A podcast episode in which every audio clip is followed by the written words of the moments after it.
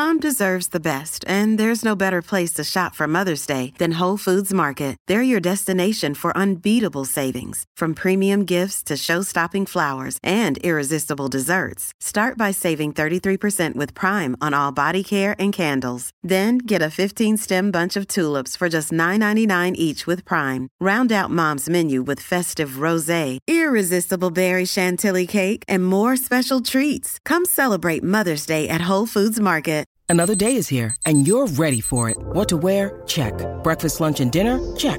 Planning for what's next and how to save for it? That's where Bank of America can help. For your financial to-dos, Bank of America has experts ready to help get you closer to your goals. Get started at one of our local financial centers or 24-7 in our mobile banking app. Find a location near you at bankofamerica.com slash talk to us. What would you like the power to do? Mobile banking requires downloading the app and is only available for select devices. Message and data rates may apply. Bank of America and a member FDIC. Pourquoi la coriandre a-t-elle un goût de savon pour certains? Merci d'avoir posé la question. Cette petite herbe fraîche est capable de créer des réactions pour le moins surprenantes. Non depuis toi, coriandre C'est quoi ça, coriandre? La coriandre ne laisse personne indifférent. On l'aime ou on la déteste carrément.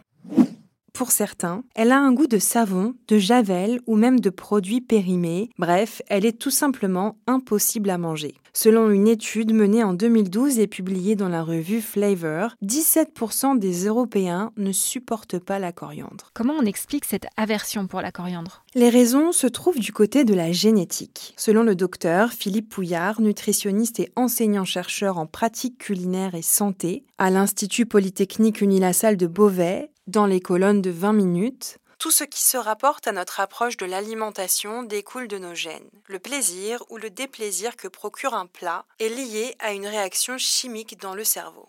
Mais dans le cas de la coriandre, en quoi la génétique est-elle responsable?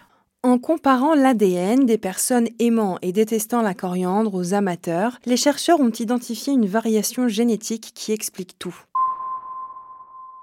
En fait, la coriandre est composée d'aldéhydes, des particules qui, selon les personnes, confèrent un goût fruité et vert ou savonneux et piquant. Le récepteur OR6A2 est connu pour détecter les aldéhydes de type savon, comme on peut en retrouver dans la coriandre. Si on est porteur de ce gène, on a plus de chances de faire le rapprochement entre la coriandre et le savon que les autres. Comme le résume Philippe Pouillard, ce gène, OR6A2, contrôle la sensibilité des récepteurs olfactifs et gustatifs aux aldéhydes. Or, les aldéhydes sont un composant chimique que l'on retrouve dans la coriandre mais aussi dans le savon. Ainsi, si chez vous le gène OR6A2 est surexprimé, vous risquez de détester la coriandre. Qu'est-ce qu'on peut faire pour changer son goût? La seule solution, c'est d'éviter tous les plats qui en contiennent. Heureusement, la gastronomie française ne regorge pas de recettes contenant cette fameuse herbe ciselée. Évitez plutôt la cuisine orientale ou asiatique, où la coriandre est beaucoup plus utilisée et appréciée. Détester la coriandre pourrait même jouer en votre faveur. Selon le site américain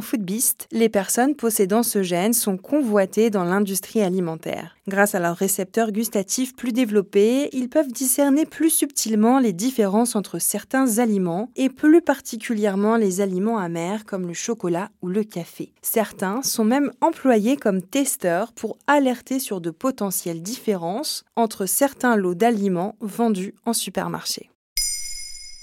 Maintenant, vous savez, un épisode écrit et réalisé par Olivia Villamy. Ce podcast est disponible sur toutes les plateformes audio. Et pour l'écouter sans publicité, rendez-vous sur la chaîne Bababam Plus d'Apple Podcasts.